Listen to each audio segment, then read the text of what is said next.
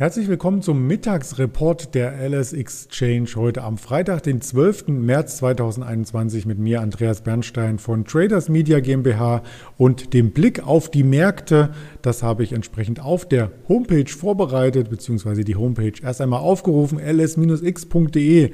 Das ist die Seite, die wild blinkt und wo man alle Informationen auf einen Blick erhält und sie sind rot vornehmlich diese Information, die ich hier darbieten möchte. Der Euro-S-Dollar ist etwas unter Druck heute 0,46 Prozent. Ebenso Brand Oil, Silber etwas stärker unter Druck 2,7 Prozent, Gold minus 1,2 Prozent und der DAX bekommt heute mal nicht die Kurve, bisher zumindest noch nicht. Er hat vier Tage in Folge im Plus geschlossen auf neuen Rekordlevels und da darf er sich durchaus auch mal ein bisschen erholen, etwas durchatmen. Das tut er heute auch, orientiert sich aber auf der Unterseite an der 14.460 ungefähr, 14.450, 53 war das Tief. Also das tut der Performance, die er in dieser Woche gezeigt hat, nämlich über dreieinhalb Prozent Aufschlag, keinen Abbruch. Der März ist genauso hoch im Plus oder knapp so hoch mit 3,4 Prozent rund. Im laufenden Jahr haben wir über 6 Prozent angehäuft. Das ist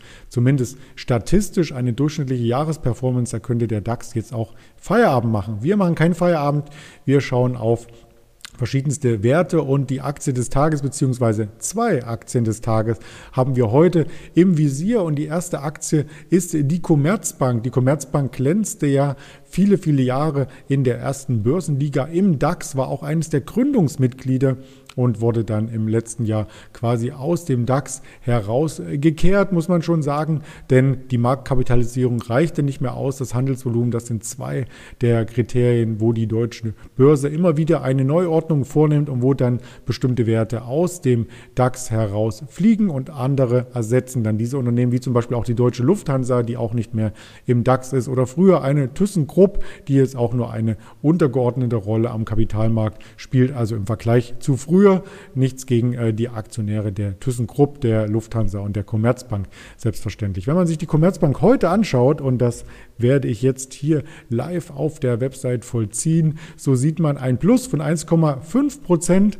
Das Plus kam gleich heute Morgen quasi in den Handel und wir hatten hier in den letzten Wochen schon eine kleine Aufwärtsbewegung, die man gesehen hat, wenn man das auf das Jahr herunter ähm, skaliert. So standen wir kurz nach der Corona-Pandemie auch im Tief bei 3 Euro und mittlerweile bei 5,50 Euro, also fast 6 Euro. Das ist fast eine Verdopplung und für einen Wert, der noch im Umstrukturierungsprozess ist, ist das meines Erachtens eine Menge. Also da ist ordentlich was passiert bei der Commerzbank und das geht einher mit Kostensenkungsprogrammen, mit einem Vorstandswechsel ging das Ganze einher. Und wir hatten hier schon öfters über die Commerzbank selbst ähm, berichtet entsprechende faire Bewertungen geben Analysten auch aus. Die liegen um die 5 bis 6 Euro. Also damit wäre laut Analysten das Unternehmen jetzt aktuell fair bewertet. Aber der Kapitalmarkt bewertet das natürlich immer selbst. Und was Analysten sagen,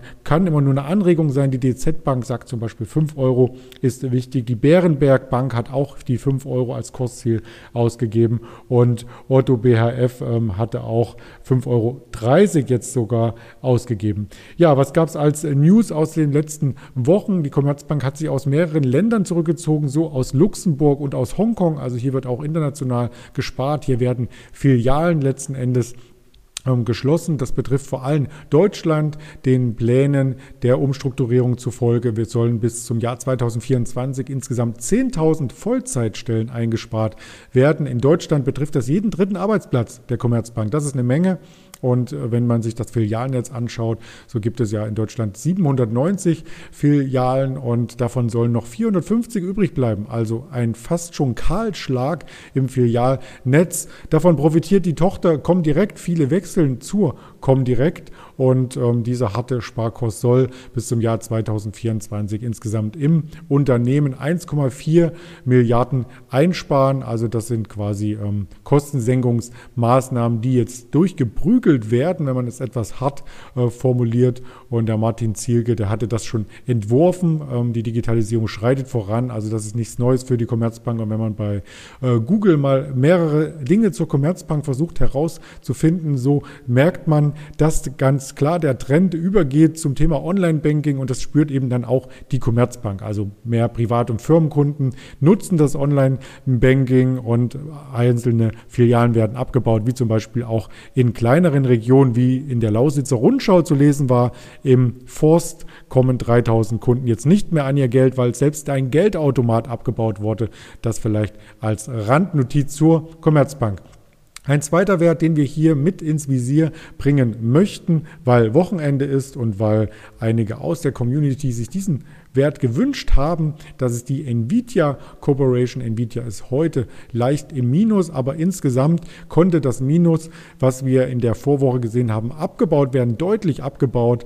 Auf Monatssicht ist der Abwärtstrend erst einmal gebrochen. Das sieht man in dem Linienchart nicht ganz so deutlich. Deswegen habe ich hier noch einmal Trade Signal Online bemüht. Und wenn man sich hier die aktuelle Chartsituation anschaut, und das kann man mit wenigen Klicks tun, so war dieses Konsolidierungstief, was wir wir im September gesehen haben, nun wieder angesagt und hat gehalten. Also ein, zwei Dollar vielleicht ähm, unterschritten, aber per Salto hat dieser Bereich gehalten und damit könnte Nvidia nun wieder ein Stück weit auf der Oberseite Dynamik zulegen. Das könnte ein gebrochener Abwärtstrend sein auf kurzfristiger Ebene und vielleicht schafft es Nvidia dann auch wieder in Richtung alte Höhen empor zu steigen. Der Nasdaq hatte sich ja auch jüngst erholt, also bleibt auch diese Aktie hier im Vorfeld des US-Handels ähm, sehr, sehr spannend und ähnlich wie Tesla, die Erholung dürften dann auch die Big Player wie Nvidia davon profitieren, wenn sich der Nasdaq weiter erholt zum Wochenausklang. Der wird übrigens spannend. Aus Sicht der Wirtschaftsdaten